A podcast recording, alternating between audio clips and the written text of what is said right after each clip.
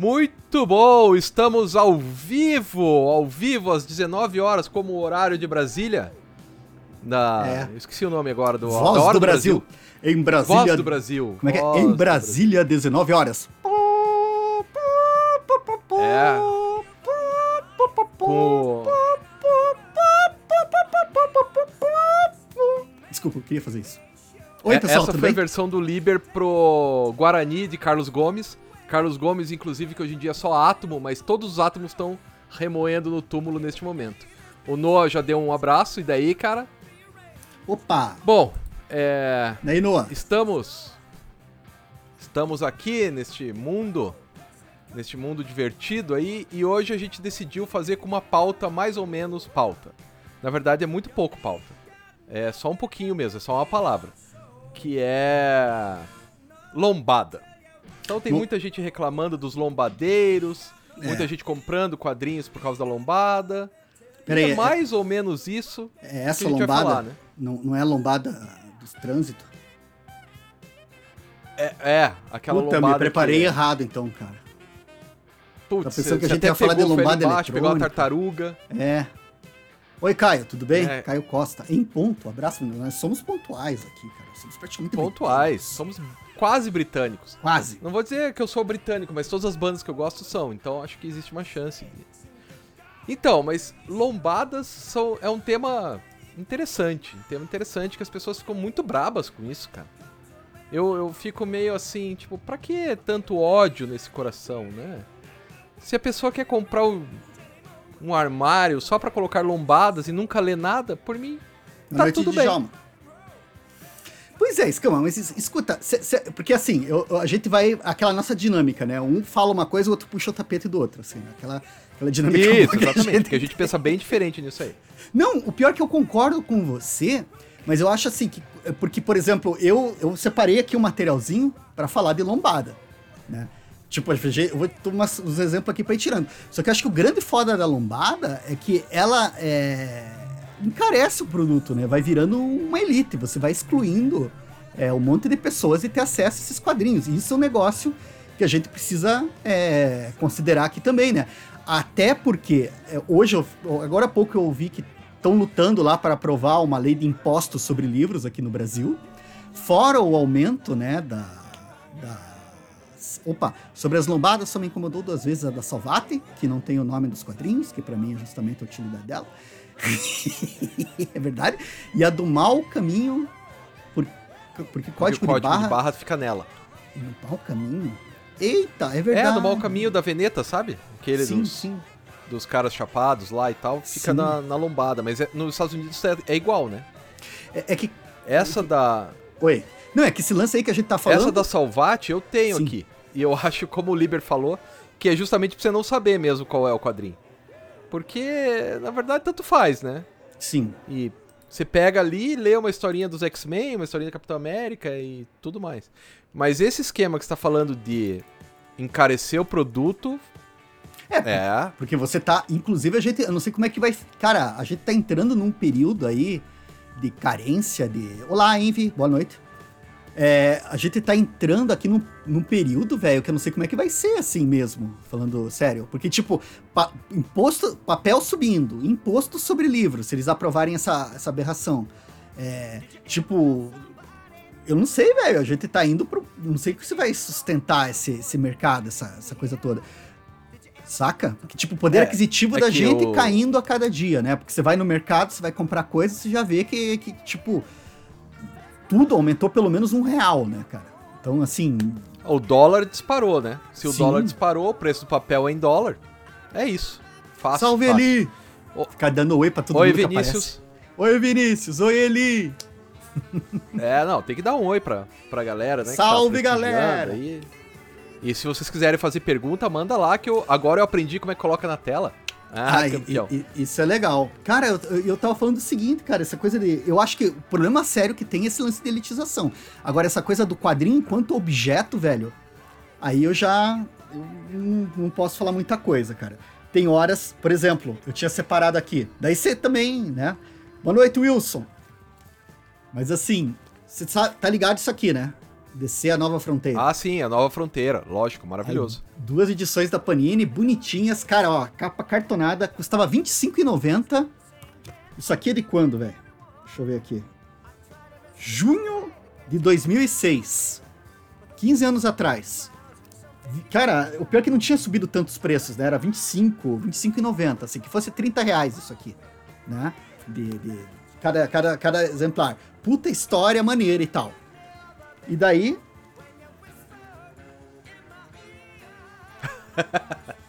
Você comprou essa edição maravilhosa, né? Eu não. Cara, para começar, tá, tem. Ah, lombada, capa dura, sim.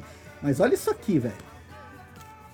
Tipo, é, é, lógico. E a arte é só, do Darwin Quilco vale a pena, né? Né? E, e, sem contar que eu não me lembro se aqui tinha, que não tem extras, cara. Que extra não, também. Não tem. Não tem. Cara, aqui quase metade da, da, da, Não, não é quase metade, mas tem, tem muita coisa de extra. Tem capa, estudo. Pra mim, eu, eu curto, assim, eu curto a história, né? Então esse daqui, porra, velho. Daí, tipo, é meio. Né? Então, essa. Eu tenho ele naquela coleção da Eagle Moss. Eu tenho mesmo de bicapa dura na coleção da Eagle Moss que faz uma lombada também. Só que eu só tenho alguns. Eu tenho 3, 6, 9, 10, 11. 11 só. E acho que são cento e poucos, né? E eu tenho só 11. Mas o da Marvel, da Salvat, eu tenho todos. Eu tenho 120 aqui. Né? E, e alguns deles eu não compraria não fosse pela lombada. Eu li quase todos, eu acho que eu não li uns 3, 4, mas eu quase. Eu, eu não compraria vários se eu não tivesse determinado a comprar a lombada. Então também é um objeto de decoração, né? Sim. É que... Ó, peraí que o Francisco tá falando um negócio legal, né? Que. Ah, sim. Que o projeto da Comic Zone lá, né, é, é legal porque mesmo padrão, tudo igual, tudo, né? Sim. Logo, se puder, mas é que às vezes, Francisco, tem uma a questão lá fora, né? Porque aqui no Brasil você pode conversar com o autor, mas você vai pegar uma obra do Moebius. É daquele jeito que eles querem que seja. Isso não pode mudar. Ou Akira. Akira você não pode mudar nada, nem o texto em japonês que tem no começo. Mas, mas, daí tem uma outra coisa que eu acho que posso complementar o que o Francisco falou, que eu achei bacana, que a Comic Zone tem justamente esse projeto até de trazer, por exemplo, muito quadrinho argentino, que a gente não tinha aqui, né? Uhum. E, e tá fazendo uma escolha, um tratamento. Velho, a Comic Zone tá de parabéns, assim, cara. É, não só, né? A figura também tá a trazendo figura... quadrinho argentino. A, acho que é o Pipoque Nankin tá trazendo quadrinho argentino. Eu acho que tem a ver, primeiro, com uma descoberta, né, do, do quadrinho argentino que tá rolando aí. Tem uma descoberta mesmo do, dos caras bons. E. Ah, tem aquela editora Trem Fantasma também, que ou é italiano ou é argentino, né? São esses dois lados que eles atuam. E eu acho que tem o esquema do preço também, cara, porque você comprar coisa americana agora tá muito caro, né? Sim. Então a editora, pra nossa sorte, compra uma coisa mais barata para ela e melhor para nós, né? Então isso é bem é bem bacana, porque como disse o Eli aqui, né? E aí, essa. O cara não consegue acompanhar nada porque falta grana. Porque é tudo caro. E assim, vou, vou dar um depoimento pessoal. Aliás, testemunho, eu devia dar testemunho. esse depoimento pessoal olhando no meu, no meu Gmail para saber exatamente quanto que é, cara. Porque o, eu faço aquela assinatura do Príncipe Valente, né? Sim. Deixa eu ver aqui se eu acho. Uh, Príncipe Valente. Não, eu vou ter que achar por Planeta D'Agostini. É, a coleção do Príncipe Valente começou custando 40 reais. Agora. Ah, agora não tem aqui. Eu vou ter que olhar no cartão de crédito. Que desgraça. Mas ele começou. eu vou, vou ver aqui. Vou ver aqui, peraí. Ele começou. Começou cobrando 40 pila por 4 gibis, né? Então, ok, 10 cada um. E agora está a bagatela. Agora até achar. Pera aí. Pera, calma. Calma que eu vou achar. Agora está 315 reais. Começou pagando 40, agora está 315 por 4 gibis. De 52 páginas. Né? De 56 páginas no caso. Sim. Então isso que o Eli tá falando ali, cara, faz toda a diferença. Porque daí você não não consegue mais. Ó, continuando ali o negócio que ele mesmo estava falando. No, tava mais ou menos 13 reais para 23. Daí você cria uma elitização. A lei de uma picaretagem, essa da Planeta de Agostinho, é uma picaretagem. Não, nada justifica subir de 40 para 300. Né? Co como? Da, da onde? O dólar não subiu tanto, nada subiu tanto. Né? Então nada nada justifica a não ser ah, o cara quer, o cara é colecionador, então a gente vai fazer isso aí mesmo. Né? O que é bem, bem complicado.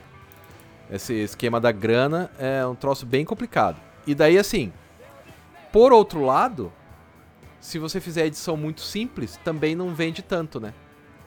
Como aquele. Como é que é aquela coleção da Marvel lá? Coleção histórica Marvel, sabe? Sei. Vende pouco.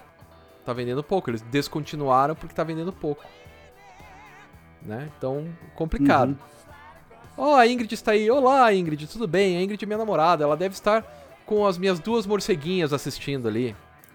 Então, se você me é? permite, eu também vou dar um oi pra Rô, que tá aqui do lado, na verdade, mas também tá aqui na. na... oi, Rô! Tudo Ela bem? Tá, tá em, dois lugares e tal, né?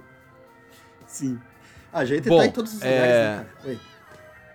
Sim, sim. É, é uma coisa. Eu estava escrevendo esses dias sobre isso, né? Porque as, os jovens, os jovens atuais, eles estão em dois lugares ao mesmo tempo. Sempre. Sim. Isso é muito bonito. É. Então, mas daí esse esquema eu acho muito complicado, cara, de você você tá elitizando um produto que nem precisava ser tão elitizado assim, né? Cara, o pior é que são coleções enormes, né, bicho? Daí tu tem que fazer tudo no planejamento. E daí, sei lá, se acontece alguma coisa no meio do caminho, e daí você aumenta, que nem você falou, de 40 para 300, velho. É, é, foi isso que você falou. 320, não, né? 300, mas 320 custa o quê? Não é o exemplar 320, é o quê? Quatro exemplares. A remessa. Que então vem foi... de 4 em 4, né? E antes, as, cada 4 custava 40 reais também. Não, era um exemplar. 40 reais cada 4. Olha lá, ó. ó. o Glaukovski falando que esse é o jogo da Planeta de Agostini em todos os países. Fideliza o cliente, pelo que eu entendi. Fideliza o cara e fala: Ha, otário! Agora vai ser muito mais caro. É que, ha, otário! É que o foda aqui no Brasil, né, velho? Se a coisa voltar para ser o que era aquilo nos anos 90, né? Que eu acho que periga de voltar, né? Aquela quebra-quebra. É que você vai ter coleções que não são terminadas. Porque, tipo. Claro. Tipo, o pessoal não, não vai conseguir acompanhar, não vai conseguir comprar é, a, vai ficar muito caro pra, pra, pra editora manter e simplesmente vai parar, cara. Porque aqui a gente tem um monte de histórias, assim, você vai ver lá o Preacher, a gente tava, tava numa vibe de Preacher aqui em casa outro dia. O Preacher levou anos para conseguir ser publicado aqui no Brasil, porque, tipo, o pessoal pegava, quebrava, pegava, quebrava, né? É. é tipo... Mas mas era outro momento, né? Me parece que hoje Sim. em dia tá mais fácil para, por exemplo, Pipoque Nankin, que é uma editora, ou Comic Zone, que é outra editora, já falou, não, a gente não pode pegar isso aí. A gente não vai fazer uma edição de 10. Não tem cacife. Sim. Aí pelo menos o cara já é mais esperto. Me parece que na década de 90 tinha mais aventureiro. Sim. O cara falou, não, a gente dá um jeito e tal. Porque é uma herança da década de 80, né? Se você olhar a própria Laerte falando que não pagou direito autoral de algumas histórias que saíram da, da Circo até hoje. Né? O. Toninho Mendes? Como é que era o cara da, da, da revista Circo? Luiz G. Falou, olha, a gente até tentou pagar, um cara não aceitou, daí tem o outro cara que a gente nem tentou pagar. A gente quer pagar. não, não mais, quero, né? não quero, não quero que me paguem, não me paguem. É, no... cara, isso tá naquele livro do da, da editora Circo, do Gonçalo Júnior, cara. Do Gonçalo Como é, é o nome daquele livro? Do Pera aí que eu já vou ler aqui. É... Não é a Guerra dos Gibis. Não, A Morte do Grilo. A morte que o grilo, os caras tentaram, comprar o material, pegaram o material do cara e falaram, depois a gente paga. E o cara nunca cobrou. Aí ele foi lá na França, se não me engano, e falou, olha, tá aqui o dinheiro. Não, não precisa não. Importante é divulgar. Tem umas coisas assim, né? Então, mas hoje em dia não, não rola mais o, isso, o, né? O pior com lombada, ó, cara. Ó que legal, esse depoimento aqui é legal, né? Então, cara, mas, mas, aí que tá, né? É que você tem, que, que nem a gente fala, tem casos e casos. Essas coleções monstro eu acho complicado, assim, realmente. Assim, de 10 volumes para mais, eu acho complicado. Agora, casos que nem esse aqui que a gente tava falando, do, do Nova Fronteira. Ah, sim. Você vai comprar só um volume. Tá, isso aqui, que seja 120 reais, assim, que é absurdo. Mas, tipo, tu compra e é isso. acabou, não tem. Não, mas tem, daí- Né? Mas acho que daí você tá discutindo a capa dura, é isso? Eu tava discutindo coleção inteira. É, porque tem a questão da coleção, dura que a gente tá falando de lombada, né? De, de- porque, de certa forma, a gente vai montando uma, uma, uma coleção de, de, de- lombadinhas, né? Esse formato aqui um Claro. pouquinho maior, você vai ver que tem, pô, tem aquele Batman ano 100 lá, do, do Paul Pope, tem os, os Supremos, saiu mais ou menos nesse formato aqui também. Tem um monte de gibi que tá saindo assim maiorzão. E eu, nesses casos aqui eu acho legal porque tu compra um só, você não tem obrigação de comprar vários. E acho que como objeto. Aí que tá, né? O lance do objeto. Eu acho. Porra, bem bacana. Se Então, bem que eu acho que tinha que ter as duas opções, né? Não quero nada, né? Eu quero que tenha o, o capa mole também, porque, tipo, daí quem. Você compra o capa mole, a mesma história, né? Tipo, é igual, é, né? Só que o outro tem um acabamento extra, assim, que eu acho que é interessante. Então, mas sabe que esse negócio de coisa extra e tal, e várias. é, várias opções, né? Você tem livro, né? Os livros Sim. que são domínio público, pode ver que tem vários. Se você pegar ali o Médico e o Monstro, deve ter uns 10. Se você pegar o Drácula, deve ter uns 500 Drácula aqui no Brasil. Você escolhe aquele que você achar mais bonito, né? É, aí até que dá, só que na hora que você fecha um contrato e fecha esse contrato com uma editora, a outra não pode lançar. Se a outra não pode lançar, essa uma só pode lançar de um jeito porque não tem capital pra lançar os dois, né? Sim. Né? Aí você tem tem só tem um jeito de lançar, porque mesmo mesmo a Panini, que é uma empresa gigantesca, ela não consegue lançar em duas, porque um vai canibalizar o outro, né? Não tem tanto leitor no Brasil. Sim. Esse é um problema. Né? Nem, nem de quadrinhos, nem de nada. E o fato do, do livro ser uma, um fetiche é só olhar o que a. Como é que é o nome da caveirinha lá, da editora da caveira? Darkseid? A Dark Side faz. Os caras fazem os puta livro, eles se ligaram antes dos outros, né, sobre isso. Eles fazem uns puta livro bonitão que você quer colocar na estante. Sim. Você quer deixar lá na estante, né? Então. E daí, ó. Tem até o Francisco de novo falando assim. É. Que o, o ônibus chega pra diminuir o número de, de volumes. Você compra uma vez só. Eu até vou fazer na. Não nessa sexta, que aliás é amanhã. Não, depois de amanhã. Não nessa sexta, mas na outra sexta. Já tem um programa gravado sobre ônibus, que eu falei um pouco sobre. Então não vou dar spoilers. Mas. É isso aí, né? O, o ônibus é porque É não que- tem como. É que é foda, né, cara? Pra mim, eu acho que ainda a melhor opção é esse formato aqui, cara. Ele é acessível, ele não ocupa espaço. Esse lance de ônibus e capa dura também, eu acho interessante como objeto, mas na hora de você fazer mudança que você sabe o tamanho da encrenca, né, cara? Que vo- Então, você- eu vi Putz. aquele. Não sei se você conhece o Gastão Moreira, Sim, que é um. É o cara que era da MTV, né? Eu sim. assisto o canal dele, né? E um dia perguntaram pra ele qual que é o maior problema de você ter uma coleção. Ele falou: o problema é que a coleção envolve a sua casa inteira daqui a pouco. Né? Então tem no meu quarto, daí tem na sala, daí tem no quarto de despejo, daí tem na cozinha, daqui a pouco tá. No banheiro você tem pilha de CD, no caso dele, né? No banheiro você tem pilhas de CD. O livro acaba sendo parecido também, né? Que nem a, a biblioteca lá do Humberto Eco. Você já deve ter visto esse vídeo Sim. do Humberto Eco andando naquela biblioteca gigantesca, assim, que ele vai andando e tem livro. Casa gigantesca com a biblioteca gigantesca. Não, e é impre- e todo o impressionante é, dali daquele vídeo é que ele sabe exatamente o que ele tá procurando e onde tá, né? Porque, É, mas e- cara, eu aqui, eu tenho. Porra, cara, eu não tenho. Acho que um centésimo do que Humberto Eco tinha lá, e às vezes eu. Cadê? Onde é que tá? Mas você já leu a Chama Misteriosa da Rainha Luana, Não, do Humberto Eco? não. Então leia, algum dia leia. Deve ter umas 800 páginas do livro. Então eu vou contar a história do livro porque não tem spoiler nenhum. O cara é um dono de sebo, do, da- do sebo italiano. Então ele tem livro de 1200, de 1400 e tal. E daí ele sofre um AVC. E quando ele, ele volta à consciência, ele não se lembra de mais nada. Mas ele lembra de todos os livros que ele leu. Aí, isso, sei lá, são cinco páginas. E o livro tem 800. As outras 795 é o Humberto Eco descrevendo todos os livros que ele já leu na vida. Oh.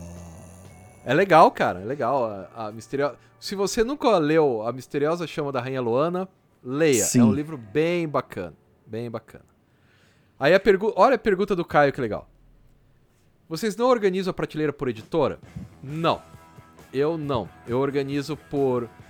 É, por um tipo de, de ordem que eu mesmo criei e daí por autor. Por exemplo, quadrinhos brasileiros estão todos aqui, daí por autor. Começa no Aguiar, no José Aguiar. Aí vem o Angeli, né? E daí por aí vai. Então chega até o Ziraldo, que é o último. Ah, quadrinhos. Só que daí não tem Turma da Mônica, porque o Maurício Souza tem muita coisa. Então, Turma da Mônica fica em outro lugar. Aí tem quadrinhos europeus. Daí estão todos os quadrinhos europeus. Quadrinhos americanos, estão todos aqui. Mas daí não entra nem Marvel nem DC, que estão em outro lugar.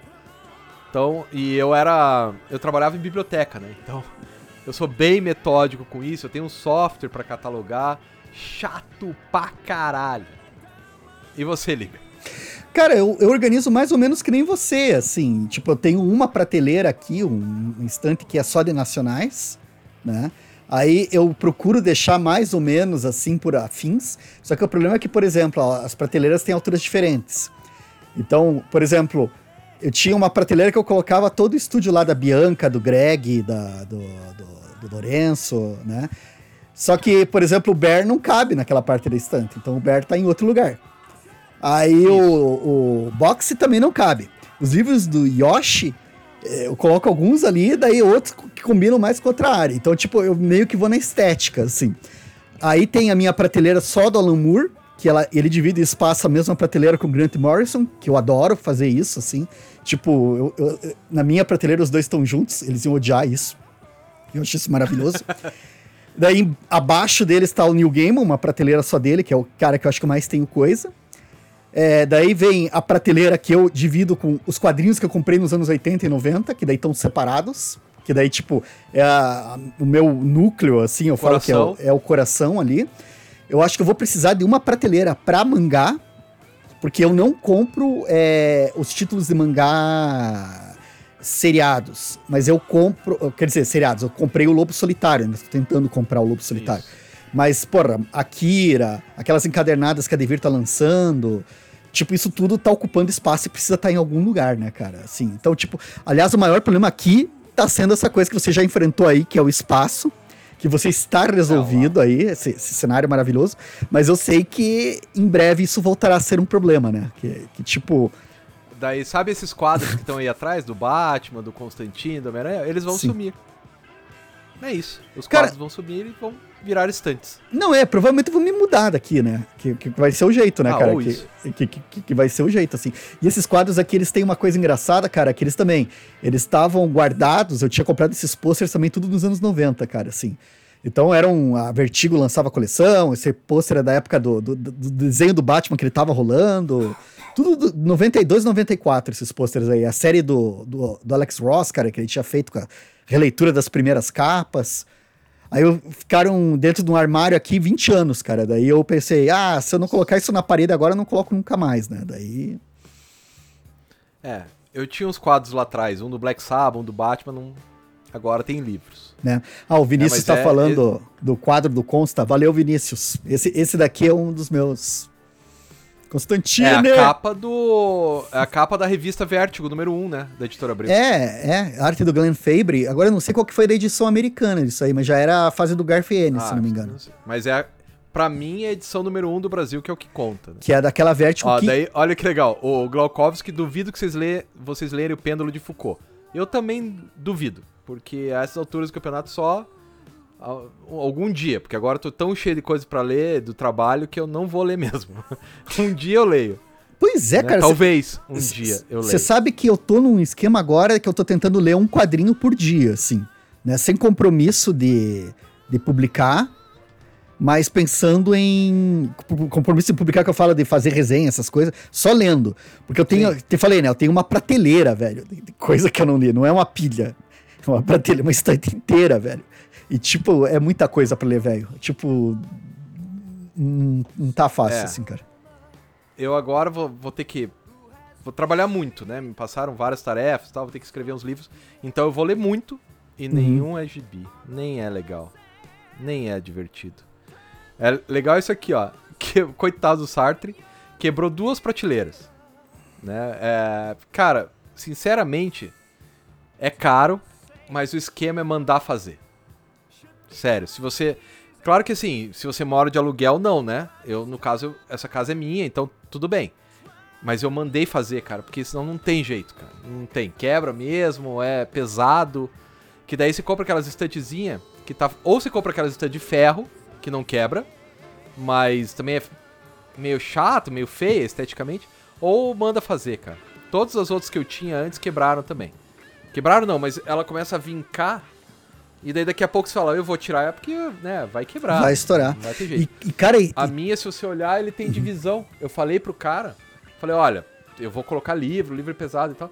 Segundo ele, pode ser papo de vendedor, acredito que seja. Cada um desses nichos comporta 80 quilos. Eu peso 80 quilos, então. Ok. você Então, pode entrar vai- num desses nichos tranquilo. Posso. Só, inclusive, uma vez as crianças vieram aqui em casa e ficaram brincando de entrar nos nichos. assim, né? Quando os meus sobrinhos ainda podiam entrar. Hoje em dia eles já não cabem mais. Mas é jogo duro isso, bicho. É, é até porque Quebrar- eu imagino que esses nichos estejam preenchidos de livros agora. É. Aí eu já não consigo fazer, cara. Eu tenho uma dificuldade muito grande de vender minhas H... Aliás, eu não vendo, eu dou pra alguém que goste, né? Mas assim, pra eu doar, eu tenho que já ter uma, eu tenho que ter odiado ou tem que ser uma coisa que eu já tinha antes e comprei uma versão melhor, daí tudo bem. Cara, Mas se não, não. eu tô lembrando uma história engraçada com você que eu tive, cara. Que eu tinha um Batman aqui, que era pintado pelo George Pratt, que era Colheita Maldita, Harvest Breed. Que eu tenho a versão em capa dura, americana, dos anos 90, toda pintada, toda maravilhosa, e a história é uma bosta. Aí eu me lembro, assim, que você veio aqui em casa um dia, e daí eu falei, ô Escama, você não quer pra você? E daí você falou, não, cara, eu, eu tô com dó de tirar esse livro de você, cara. Não, fica com esse livro, cara. Não, você... vo- Você não queria que eu te desse É. Eu achei aquilo muito louco. Tá aqui ainda, cara. Ainda tenho ele aqui. Veja só. Ó, e, ó- e assim, continuando com o negócio de capa dura e escambau, olha o que o Vinícius fala ali, ó. É mais atrativo gastar uma grana em uma edição integral, em obras com volumes curtos de 5 ou 6 volumes de uma vez, pois sei que vou conseguir ler a obra a, toda a história. É o esquema do, do ônibus, né? Ou o esquema do Recado Adolf, do Ayako, que você, em uma edição ou duas, resolve o teu problema já. Né? Eu, eu gosto da ideia também de pegar, em vez de comprar 20, eu ter uma só. Cara, e- Por outro lado, sim. sempre tem a coleção do Sandman, da Conrad, que nos faz querer ter mais edições com menos volume em cada uma. Porque Posso aproveitar a sua do deixa? Sandman da Conrad. Claro. Posso aproveitar a sua deixa? Ó, comprou! Comprou! Então, para você que não ouve nosso podcast, inclusive esse programa virará um podcast daqui a pouco, né? Na verdade, na terça-feira que vem. O Liber falou que ele ia comprar e ficou se enrolando pra comprar. Eu falei, cara, então compra lá. E aparentemente ele comprou. Cara, Agora esse você aqui- tem toda a coleção? Esse aqui é o volume 1, cara. Tem mais três lá na prateleira. E daí a gente tava falando essa coisa do absurdo da lombada, cara. Cara, ele vem num case. Olha, olha o tipo da capa desse troço, cara. E as páginas, elas são grossas pra caralho, velho. E a definição, porque daí eu, eu, eu tô relendo. Eu comecei a reler Sandman pela. Cara, é que assim. 80ª vez. Sandman, pra mim, é tipo Dark Side of the Moon, tá ligado? Do Pink Floyd. Eu escutei tanto, mas tanto, que eu não consigo mais escutar. Apesar de eu achar tesão pra caralho, entende? Não é que eu não goste. Mas assim, sabe, você vai repetindo, repetindo. O Sandman também, eu li vários, só que sempre li em português, né? Com as traduções e tal. Aí agora eu tô lendo na versão do, do inglesa. Isso aqui é recolorizado, né? Que a Panini no Absolute dela também tem essas cores novas que eu acho bem legais. O texto é bacana, só que a qualidade de impressão disso aqui, velho. Puta merda, velho. É assim, um troço assim. Cara, e ele é gigante, velho. E ele Cara, é maior que o, do- o brasileiro, né? Ele é maior mais que o alto que o brasileiro. brasileiro, cara. Eu acho que as edições da Panini, só pra você ter uma ideia, só pra vocês terem uma ideia, né? O comic book mesmo é isso aqui. A versão da Panini é assim, então Você vê aqui que ela É é, maior. maior. assim, maiorzinha. Imagino que seja esse formato aqui. E essa aqui é a edição Omnibus, a absoluta americana. É. Cara, ela é maior, assim, cara. Ela é assim. É um bocadinho maior, mas é maior, cara. E daí, tipo, se a gente compara daí com a versão original, formatinho, É. Dá uma boa diferença. Mas assim, eles recolorizaram, refizeram a arte, né? Refizeram Porque eu a vi arte. o Marvels. Uma vez eu tava em São Paulo, cheguei na Livraria Cultura, numa época que a Livraria Cul- a- Acho que nem tinha Livraria Cultura em Curitiba ainda. E agora não vai mais ter porque fecharam, mas. sim. Eu cheguei na Livraria Cultura e tinha o Marvels edição de luxo. Tinha um metro de tamanho. Eu falei, cara, eu preciso disso pra mim. Eu não perguntei o preço. Mas daí eu perguntei, posso olhar? E o cara abriu pra mim. Sabe a arte do Alex Ross? Pensa que ela é um JPG e alguém expandiu. Foi isso que fizeram. ainda bem que você olhou. Ficou tudo sem definição, cara. Tudo. Então, Aí cara, falei, porque não, então não vai dar. é que essa aqui do Sandman, por exemplo, eu tava, eu tava relendo, inclusive, porque eu sou doente desse tipo, eu pegava a versão da Conrad, que eu tenho também, que eu acho excelente também. E daí eu ficava comparando. E tem uma- umas coisas que, por exemplo, na da Conrad estavam meio. parecia borrado, assim, sabe? Essa coisa de, de resolução mesmo, parece que tá meio fora de foco. Aham. Que nessa daqui, assim, tá super nítido, cara. Mas tá com aquela nitidez, assim, que parece que corta o olho, assim, cara. Sabe? Assim, a linha bem. Assim, essa do Sandman, essa absoluta americana, eu achei. Só que também. Foi excentricidade, né, cara? Porque, tipo, é- uma grana, assim, cara. E tinha perguntado aqui o Elton Silva, oi Elton, da coleção de vocês, qual a porcentagem de gibis que vocês releram ou acham que vão reler? E eu acho essa uma pergunta doida, cara, porque eu tenho relido. Porque, cara, esse Sandman, por exemplo, reler assim em inglês é uma experiência nova, mas ainda é um reler, né? E eu reli um essas ontem, que é o Ao Cair das Sombras, que foi um quadrinho que saiu aqui, publicaram pela Brainstorm, lá em 2000. E, tipo, eu- reli porque eu tava com. Tipo, ia gravar um dos nossos programas, era aquele lá, quadrinhos que queria, gostaríamos de republicar aqui no Brasil. E daí, tipo, fui reler porque eu não lembrava direito, queria saber se. E, cara, é bom pra caramba, assim. Eu tenho relido algumas coisas, assim, cara. Tem quadrinhos, assim, que eu, que eu tenho. Mas eu tô tentando dar prioridade pras novidades, né? E, e tem engraçado que tem os quadrinhos que às vezes eu releio no mesmo ano. Por exemplo, o do Bowie eu reli duas vezes no mesmo ano. O Providence, do Alan Moore, eu reli o número um, assim, tipo, no mesmo mês. Eu li no começo, não gostei, daí depois eu reli de novo, daí gostei. Sabe? Assim, tem umas releituras que eu faço já meio na. meio. Então, Elton, é o seguinte, eu acho que daqui a algum tempo é- essa produção de quadrinhos, porque tudo é ciclo, essa produção de quadrinhos vai diminuir. E as editoras vão diminuir e tal, e daí neste momento a gente vai ter mais tempo pra reler e menos tempo pra ver as novidades, que serão mais raras. Então talvez esteja esperando por tempos piores, enquanto isso vai fazendo uma coleção, né? Tem uma, tem uma coisa aqui que a Sofia, uma das minhas morceguinhas, que tem 10 anos, é, perguntou se a gente já falou do Dark Side. Dark Side é a editora, mas ela tá falando daquele livro, Seres Mágicos e Histórias Sombrias, que eu dei pra ela, sabe? Que é do Neil Gaiman. É organizado pelo Neil Gaiman, né? Hum! São vários caras top. Michael Moorcock. O. O cara lá, como é que é? O do. Chuck Palahniuk. O próprio Neil Gaiman. Só os caras top escrevendo história de terror e suspense, cara. Eu olhei o livro e falei, nossa, sensacional. Daí eu dei pra ela, esperando que ela leia, que depois ela me empresta. Quero pegar emprestado. Mas então, Sofia, a gente falou da editora Darkside, que é a editora que faz os livros mais bonitos, né? Ou pelo menos foi a editora que. Olha lá, ó, o Liber tem o copo da Darkside. O Liber ganha livros da Darkside. Na verdade, gibis da Darkside. Um grande amigo nosso, o Lee Elson, trabalha lá na Darkside. E a Editor. gente gosta muito. E que bom que você tá gostando da história, né? Porque, pô, é bem legal mesmo. Deixa eu ver. É. Álvaro Tavares, boa noite. Opa, boa noite, Álvaro. Já compraram a edição nova de Gibi que possui pelo acabamento? Já, mas todas as vezes. Ó, cara, E acabei cada de vez falar que eu compro, eu me livro da antiga. Cara, Esse aqui, o Sandman mesmo. É, é- Aliás, Tem a encadernação, a capa dura mais inútil de todos os tempos, já viu? Não. Isso, isso é péssimo. Essa isso aqui é, péssimo. é a pior capa dura. Não, não por causa do conteúdo.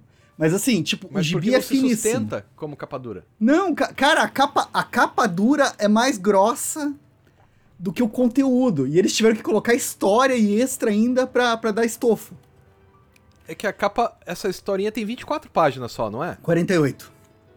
48, eram duas edições. Então, não, não dá, né? Não dá, cara. Ou tem... você tem que aumentar o tamanho. O. O Príncipe Valente é assim, né? Ele é maior e tal. Só que tem extras também, que é justamente Sim. pra.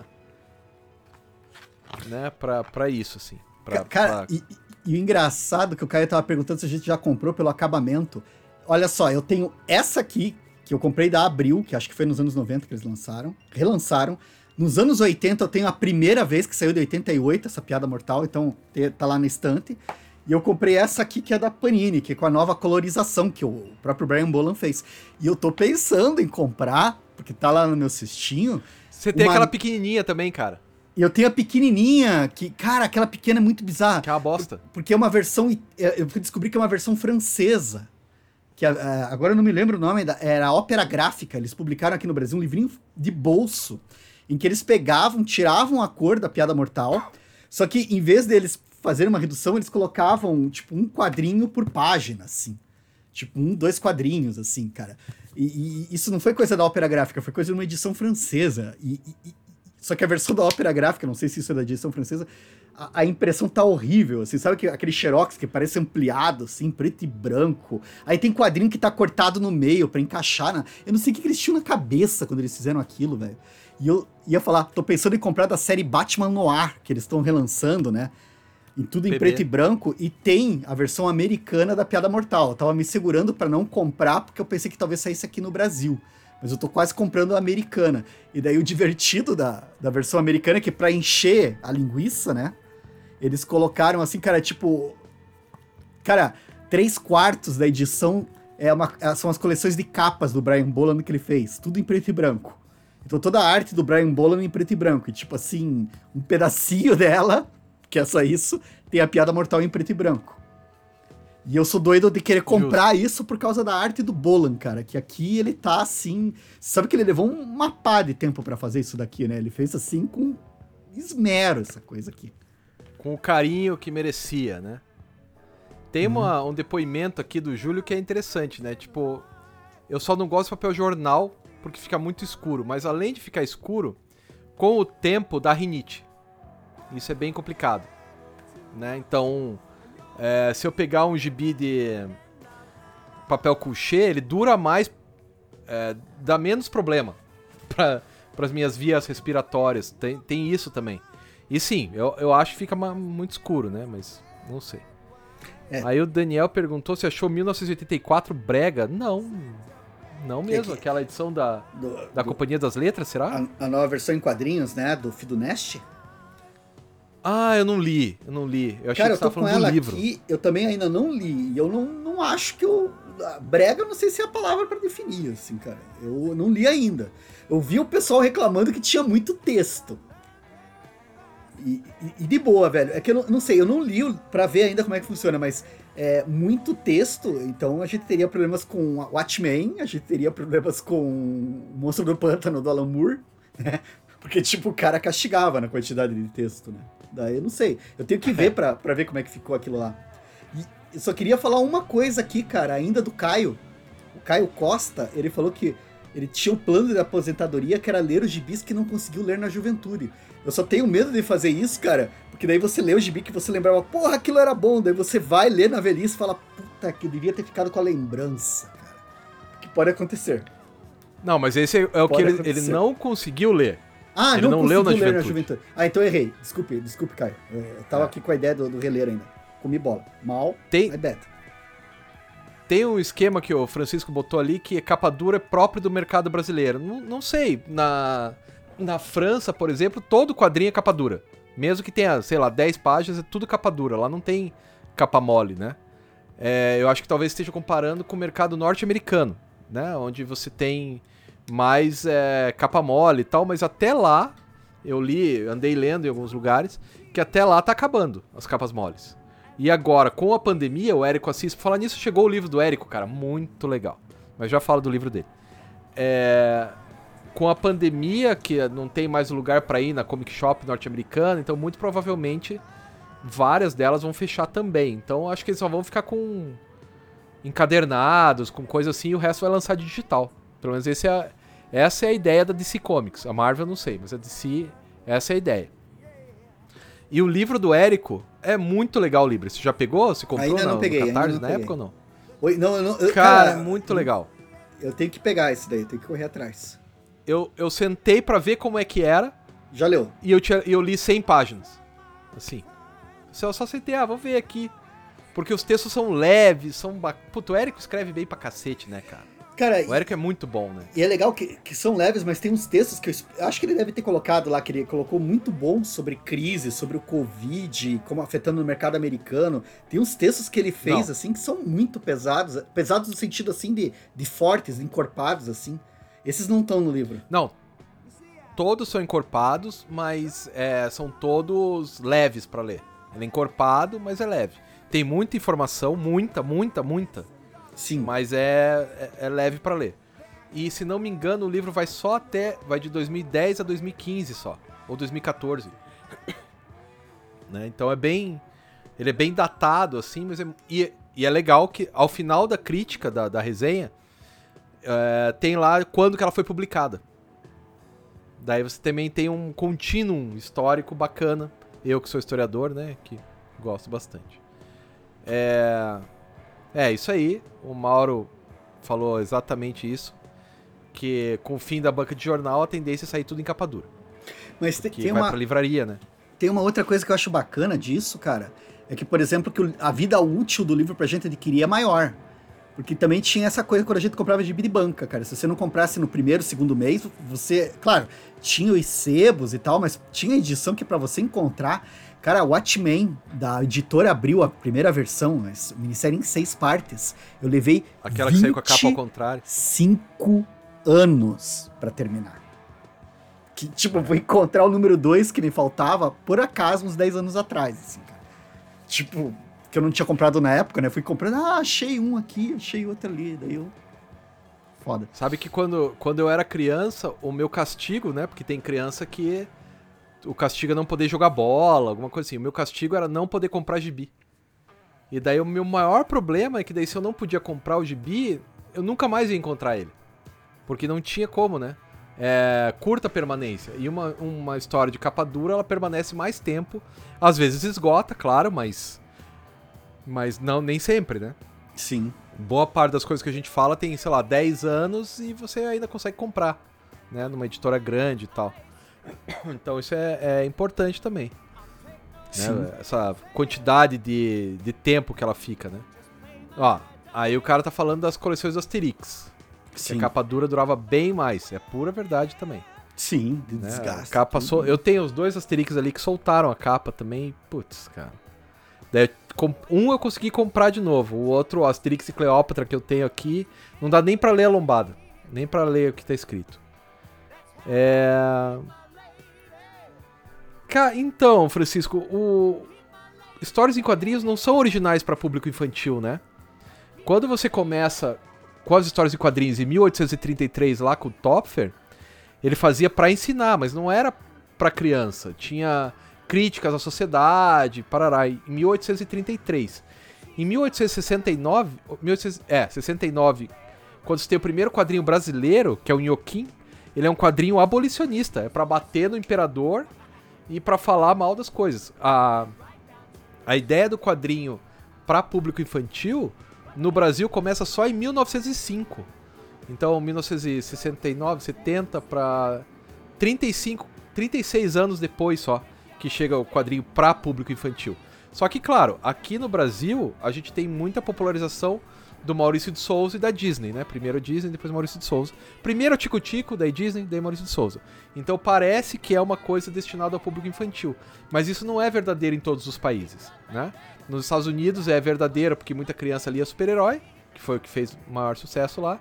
Mas na, na Itália, por exemplo, quem lê Tex? Só velhinho, né? eles não liam quando era criança e tal. Então isso é uma é, é uma questão assim que a gente que parece que foi sempre assim, mas não foi, né? Atualmente até pode ser, mas não foi. Que, Liber, que você ia falar? Não, só tava pensando nessas questões, né? Porque até nos Estados Unidos, né, cara, teve uma época, acho que foi nos anos 50, que teve todo aquele escândalo, caças comunistas, é. E tal. Mas, tipo, o que o pessoal fala é que 50% da população americana lia quadrinhos. Tipo, era é, eram gente. milhões de exemplares, assim. E o engraçado é que, tipo, a galera falava, ah, é pra criança, mas tinha muito adulto que lia quadrinho. Tinha, até o pessoal fala, né, na, na virada do século um pouco antes, os quadrinhos ajudaram a alfabetizar um monte de imigrantes que estavam chegando nos Estados Unidos, né? Então, adultos, assim, né? é, adultos e tal. E, e, tinha todo um, que as primeiras, as primeiras tiras, o Garoto Amarelo mesmo, era uma história num gueto, é, tipo, era pessoal pobre, é, é, uma outra pega, que daí, à medida que o troço vai se popularizando, daí você começa a colocar gentinha, gentinha, que foda, você começa a colocar o pessoal rico, assim, com outros problemas, começa a tirar a atenção do... Porque geralmente era o pessoal pobre, sem grana, os fudidos, assim, o próprio Popeye, cara. Tipo, tu vai ver assim. Sim. Cara, o cara era. Marinheiro. do capitão. É, o sobrinhos do capitão. A galera era toda. Né? Era outro. Né? Tem uma coisa. Ah, aqui, ah, ó. Isso. Que o Daniel falou que o som tava. Sim, tava porque eu comprei esse fone novo. E daí eu achei que ia dar boa e ficou uma bosta. E. Porque ele captou, em vez de ele captar esse microfone aqui, ó. Ele captou este microfone do fone de ouvido, que é feito para ligação. Aí ficou uma bosta. Pra piorar, eu também não sabia como diminuir o volume no computador.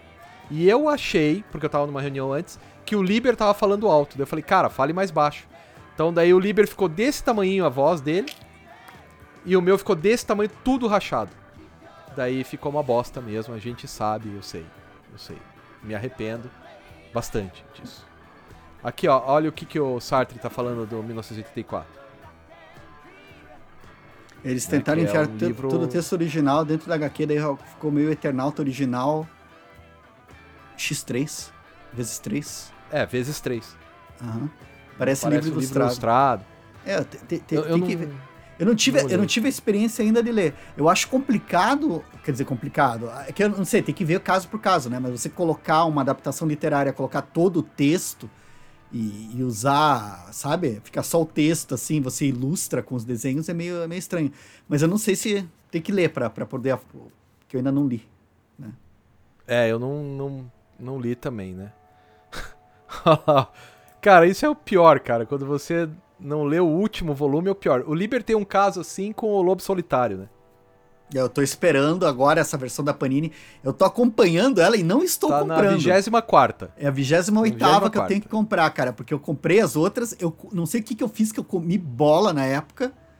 Tenho todas as da primeira versão da Panini, do 1 ao 27, todas, e nunca consegui achar o 28. Daí eu tô esperando agora essa nova versão, que é um formato maior, que tem um outro papel e tal. Então vai ficar a minha coleção. Pum! Mas eu quero ver o é. final, assim. Mas sabe que o, o Lobo Solitário, se bobear, vai levar mais 10 anos, né? Porque a Panini antes lançava a cada 15 dias, depois passou para mês, agora é a cada dois meses. É, depois para cada dois meses, agora é cada três meses. Eu só não eu posso Eu comecei a colecionar o Príncipe Valente dois anos depois e já tá acabando e o... Daí, claro, então, aí voltando ao esquema, o Príncipe Valente eu comecei a colecionar bem depois e todo mês chega. Só que eu pago muito mais caro por isso. Sim. Né?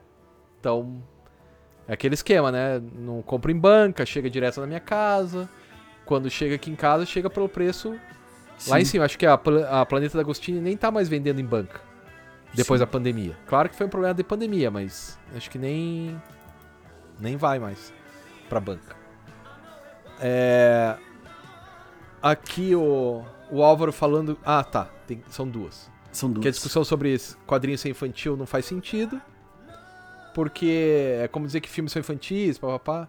É, é isso, né? Serve para todas as idades, em diversos gêneros, mas tem um direcionamento, né? Não dá para ignorar que a turma da Mônica tem um direcionamento e um cuidado para ser Sim. consumido pelo público infantil também, né? Ela não não tem palavrão, não tem violência, não tem história que é chata, é a história que uma criança pega e se identifica. Então, dá é para dizer que ela é de certa forma orientada para o público infantil, é o que, que não a... quer dizer que eu não leio a grande coisa é exatamente essa, né? Que a grande discussão a respeito desse quadrinho infantil é que, no caso das histórias em quadrinho, ficou muito tempo entendido que era para criança, né?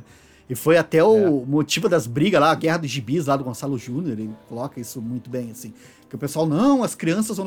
Mas, tipo, cara, não, não é necessário. É que nem animação, né, cara? Você vai pensar, ah, desenho animado é para criança. Então põe a criança para assistir Akira, né? Tipo. Isso. Cara, não, não, não, é aí que tá. Só que na cabeça de muita gente, esse que é foda, cara. Demora para cair essa ficha.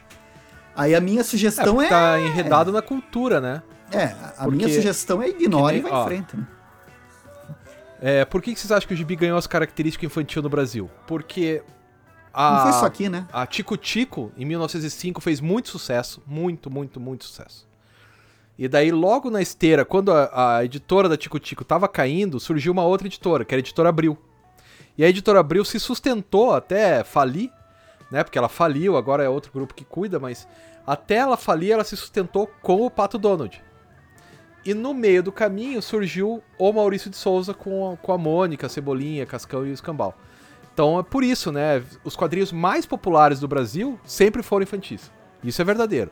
Os quadrinhos mais populares são infantis. Né, os que mais vendiam. Se você olhar. Uma vez eu tava com a Laura Vasques. Laura Vasques Sim. é uma pesquisadora argentina. E eu tava com ela em São Paulo. Que ano que foi, Liber? Acho que 2010, 2011, né? Não, dois... De, 2011 é, acho que 2011, cá. porque. É, eu tava, tinha começado o doutorado, 2011. E ela. E daí eu saí pra passear com ela lá, lá em São Paulo. E ela viu, eu falei, olha, tá vendo tudo isso aqui, ó? Tudo isso aqui é a turma da Mônica. É de um cara só, né? Uma empresa só, com os mesmos personagens. Ela falou, não, não acredito. Não acredito nisso. Porque lá não tem essa cultura, né? Então é, é uma. É uma cultura, né? Esse esquema. Ah, Aí... Cê, eu queria só contar uma história, cara. Você tá falando essa coisa da cultura infantil, assim. Você sabe, esse. Você estava falando da revista Vértigo, né? Desse quadro do Constantine. Aqui. Aqui, isso. Esse quadro do Constantine, que foi capa e tal. Você sabe a lenda que eles contam, né? Que a Abril começou a publicar essa revista, o pessoal tava fazendo, era um trabalho, cara, é, foi 12 edições, foi maravilhoso e não foi cancelado por falta de público. Foi cancelado porque um dia um do, do, dos, dos, do, Você sabe? Eu sei, tá naquele livro da editora Abril, não foi isso não. Isso aconteceu com, a, com o gibi do Drácula. Do Drácula vendia muito, muito. Só que eles falaram, não, isso aí é do demônio, e não vale. Esse da Vertigo é porque era muito cara a produção. Tem lá na, naquele livro da editora Heróica, esqueci o nome do, do autor, acho que é Roberto Muniz. Ele conta essa história que muita gente achou que era da Vertigo, essa Vertigo aí. Mas não, é porque os direitos autorais ficaram caros, porque começou a crescer, né? A Karen Berger se mexendo. E a produção era muito cara, porque ela era papel couché, papapá, papapá. E daí a galera começou a comprar cada vez menos. Mas o Drácula rolou isso aí. O Drácula na década de 80, a, é, muita gente comprava. E daí um executivo olhou, mas, mas como que eu tô vendendo isso aqui? E, a, e Deus e o escambau daí proibiu. Mas foi Olha o Drácula. Só. De acordo essa, com aquele livro. Essa né? história da Vertigo eu fiquei com ela por anos na cabeça, cara. Olha só. É, mas o cara menciona isso no livro. Muita gente achou que era essa história, mas né, botaram duas histórias no mesmo balaio, como se fosse uma só. Sim. Né? Ó, daí o Alex falando da turma do Pererê, que era uma. Era principalmente um discurso ecológico, né? Mas daí logo depois o Ziraldo ficou politicamente engajado demais. E daí as histórias do Pererê começaram a ser tesouradas. Ele, né? O Ziraldo começou a ser tesourado, as histórias do Pererê também, né? Aí o pobre De Santos que falou que teve que abandonar o, o Príncipe Valente, né? Que dá dó mesmo. É... Deixa eu ver aqui. O Daniel falando que se pudesse compraria o Agente Pato. Olha, cara, é legal, mas não é tão legal assim. Eu, eu não, não que é da Disney, não, não, não vale o investimento. É, é legal, é legal, mas a história do Agente Pato e o do. Peraí, deixa eu lembrar aqui o nome. E o do Fantômios, elas são bem formulaicas. É sempre a mesma coisa que acontece. Aí eu. É legal, mas se você não. Se você é, tiver dinheiro para investir em outra coisa, invista na coleção do Barks, na coleção do Dom Rosa, ou mesmo no. Cadê, cadê? Aquele A Saga de McDonald é bem bacana. A Missão Quase Impossível é bem bacana. E aqueles maiorzão da Graphic Disney, que são obras de, de literatura, adaptando a literatura também, eu acho mais legal. Né? Mas isso, claro, sou eu que eu acho, né? Isso não quer dizer que, que você tem que achar também, né? É... Ah, é, isso. Vários artistas dos anos 80 tinham versão em quadrinhos. É Xuxo, Faustão, Gugu. Aí tinha Moranguinho, He-Man. É... Tudo que era desenho animado virava quadrinho. É verdade, é verdade. Né? A revista do Gugu, puta merda. A revista Não, do Gugu. mas, mas o engraçado é que tem isso mesmo, né? Até o final do século XX, a ideia de quadrinho com criança era muito forte, né? Com público infantil. Só que, ao mesmo tempo, sempre teve esse público adulto, né, cara? A- as primeiras bienais de Pois é. quadrinho lá nos anos 90, a galera toda, assim, tipo, colecionadores. Hoje ainda eu tava com na, na mão aquele, daquela exposição que teve no MIS, acho que um ano atrás, lá de quadrinhos, não sei se tu foi Tu foi ver, acho que umas duas, três vezes, né? Que teve no MIS. O quê? A exposição de quadrinhos lá, gigante lá, que é Fui du- duas vezes. e também, né, organizado por, por colecionador e tal, assim, né? Coisa bem. É, foi organizado pelo cara da CCXP lá. Sim, o. chefão Ai da meu... CCXP. Ai, meu Deus do céu, fugiu o nome dele, cara. É, também. O cara do Costa. Omelete, né? Que é um dos. Costa, Ivan. Ivan. Ivan, Ivan Costa. Ivan Costa. Ivan Costa. É isso, né? Não, e aquela exposição é muito confirmar. legal. Eu comprei o. Não, é, é. É, Deixa eu né? achar aqui. Pera, aí, eu- eu vou procurar aqui. Tá o guia aí? Isso, Ivan Freitas da Costa. Ivan Freitas da Costa. sim, Aê. cara. É muito legal, muito bacana mesmo. Eu. Aquela exposição é sensacional e eu comprei o catálogo dela depois. Eu também. Quando eu fui a primeira vez não tinha o catálogo.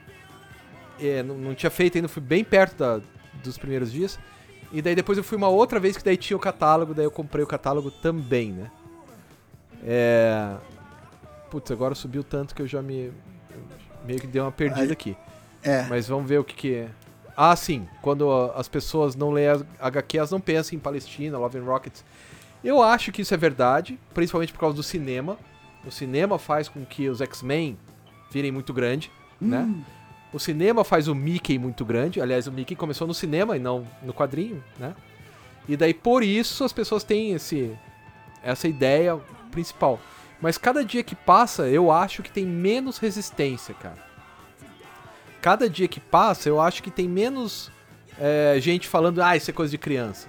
Eu tô vendo nas escolas, eu tô vendo na academia, as pessoas leem, elas leem, às vezes leem um livro, às vezes leem, leem quadrinhos. O que existe mais, eu acho, é, é aquela frase que não tá normalmente no nosso ciclo, mas no nosso círculo, que é assim, eu não gosto de ler, não, não leio nada não.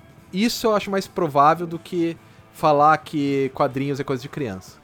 É difícil uma pessoa que gosta de literatura falar uma coisa dessas. Normalmente a pessoa que gosta de literatura, ela, ela pode até não gostar de quadrinhos, mas ela sabe que existem quadrinhos bons, que existem Sim. quadrinhos é, relevantes, adultos. Então eu acho que essa. Quando você vai comentar isso e a pessoa surge com X-Men, Cebolinha, Mickey, tente perguntar qual livro ela leu. Você vai ver que ela também não lê livro, né? Então ela também tá fora, né? É... Assim, aí como é que você informa o grande público? Pela educação, né? É na escola. Na escola, você apresentar novas obras na escola. Aí o Dimensão HQ falando do gibi dos Trapalhões. Cara, a coisa que eu mais queria era ter aquele gibi dos Trapalhões da Block. Aqueles originais, que Trapalhão- os Trapalhões não eram desenhados que nem criança. Os desenhados que nem criança era do Eli Barbosa, né? Eu queria o anterior, cara. Não existe pra vender. Eu tenho dois números aqui em casa. Não existe pra vender e não existe nem em scan. Aliás, se tiver em scan, alguém de boa alma me diga onde, que eu vou baixo tudo pra ler, porque aquilo era sensacional. Era muito bom. Ó, cara. tem uma aqui pra Era você, bom. Liber. Oi. Liber, você é quadrinhista? Tem essa impressão? Você não... não, eu sou. Eu sou, inclusive, quero voltar a produzir, cara. O meu problema é que eu sempre trabalhei com quadrinhos aqui em Curitiba, só que eu sempre ficava, tipo, ajudando a galera. Eu fui publicar o primeiro álbum mesmo, assim, foi. Solo foi em 2013, as coisas que Cecília fez, e depois em 2015, o Dias Interessantes. E eu participo, por exemplo, da revista Café Espacial, sempre tô lá fazendo uma historinha, assim. O problema de, de quadrinho é que, tipo, aconteceu a vida, aconteceu o doutorado, aconteceu certas coisas, e daí, tipo, não, não sentei para fazer. E quadrinho é você pôr seu traseiro na cadeira e fazer. Né? Ficar um dia em cima de uma página e, e tal, assim. Mas eu sou assim, obrigado por perguntar, Dijon. Tem uma outra pergunta para você, então. Essa aqui, porque eu não sei, eu não li, eu também não gosto do Superman. Eu não gosto do personagem, daí é difícil para mim. Acho que Quatro Estações é uma boa origem para me introduzir ao Superman. Cara, eu acho assim, que é, é uma história ok do, do, do Superman, Quatro Estações. Sim, eu acho ela ok. Não acho ela ruim. Eu acho muito bonita a arte do Tim Sale. Eu acho. Só que o, o, o que eu acho foda das Quatro Estações, não, não é bonita, vale, vale. Só que se eu fosse te dar uma dica, eu acho que a melhor história para pegar de Superman era o All Star do Grant Morrison. Eu acho que ainda é é, é uma história, puta, que vale a pena. Grandes astros. Grandes Astros Brasil Superman. Tá com grandes Astros. Que, que saiu já um livrão, né? Que, que, que eu curto pra caramba. Isso, assim. eu tenho aqui. Continuo não gostando, mas é birra é cê, minha com o personagem. Você não birra. curte. E, e, se eu lembrar, Fatinelli, se eu lembrar de mais alguma de Superman para indicar, eu vou, vou falar aqui. Olha só, Rafael, ele perguntou se tem um livro com as histórias do Carlos Zéfiro. Saiu sim, pela editora Peixe Grande, que era a editora do Toninho Mendes.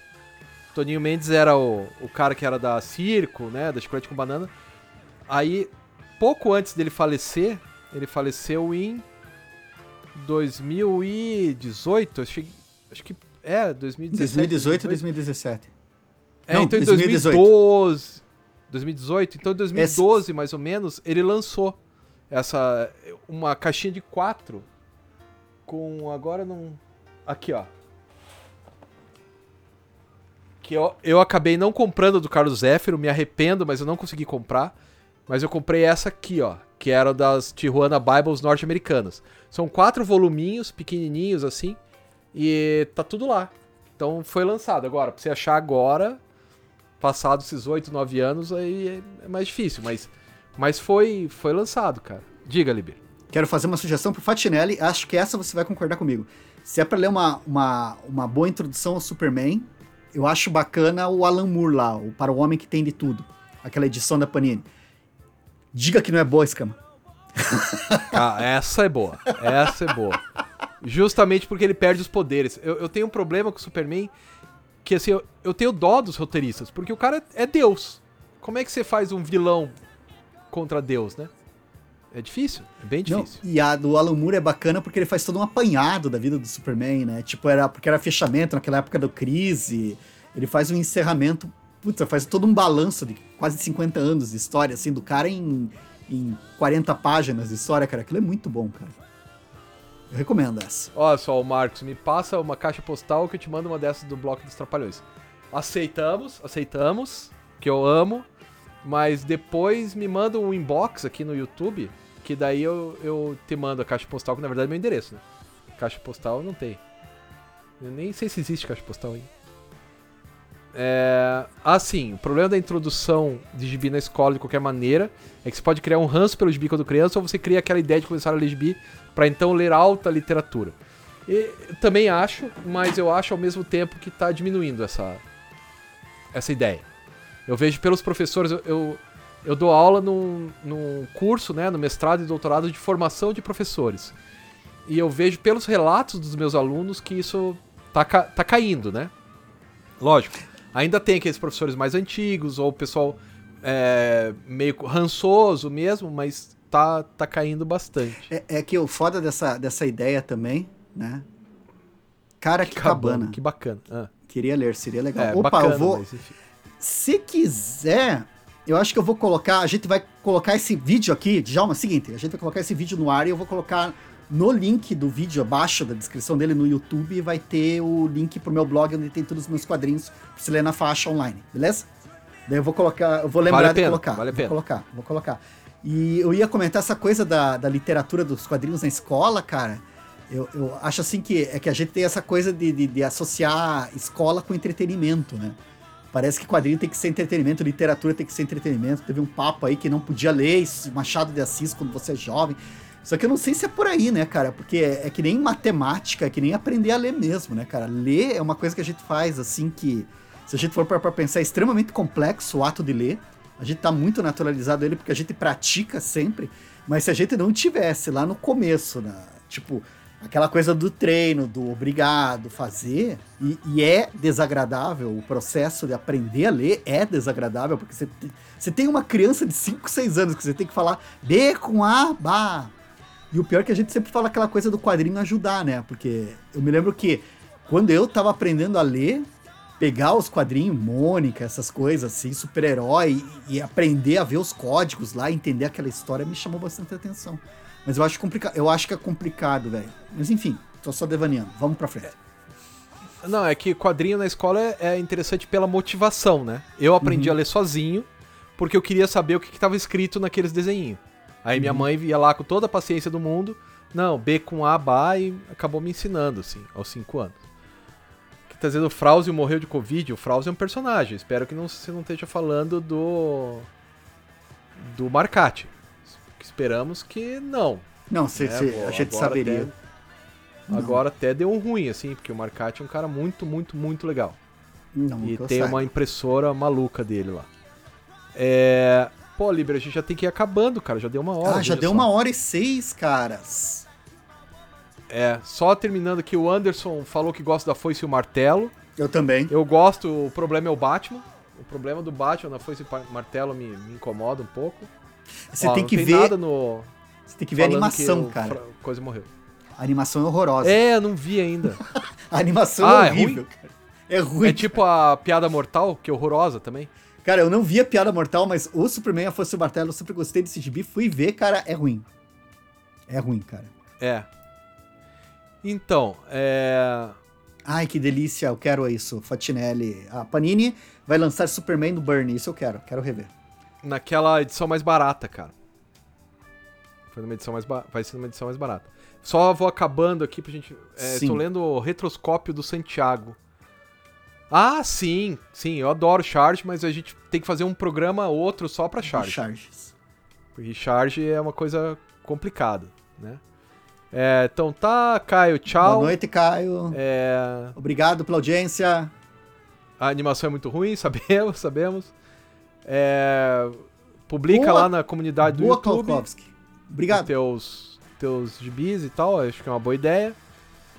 Sim, Ari ficará salva. É... Então, em Belo Horizonte, aquele gibi sensacional, aqueles, o Kumbi e o... Ai caramba, como é que é o nome do outro? O Angola Janga. Sensacional, sem falar que o Marcelo é um cara muito gente fina também. Mas então acho que é isso, né, Liber? Pessoal, muito obrigado a, a todos dizer vocês. Tchau, Lilica. Né? Tchau, Lilica. Muito bacana. E obrigado este, né? este papo estará disponível no Spotify na terça-feira. Porque daí, olha a nossa ideia brilhante. Terça, para quem não escutou aqui, escuta na terça anterior. E daí na quarta já sabe o que a gente falou do outro no anterior. Ah, eu sou. A gente Ter... é super esperto. Terças-feiras podcast. Beleza? Valeu, galera. Muito obrigado pela companhia de vocês, viu? Quarta-feira que vem estamos de volta aí. Nos vemos na próxima quarta. E até mais. Até a próxima.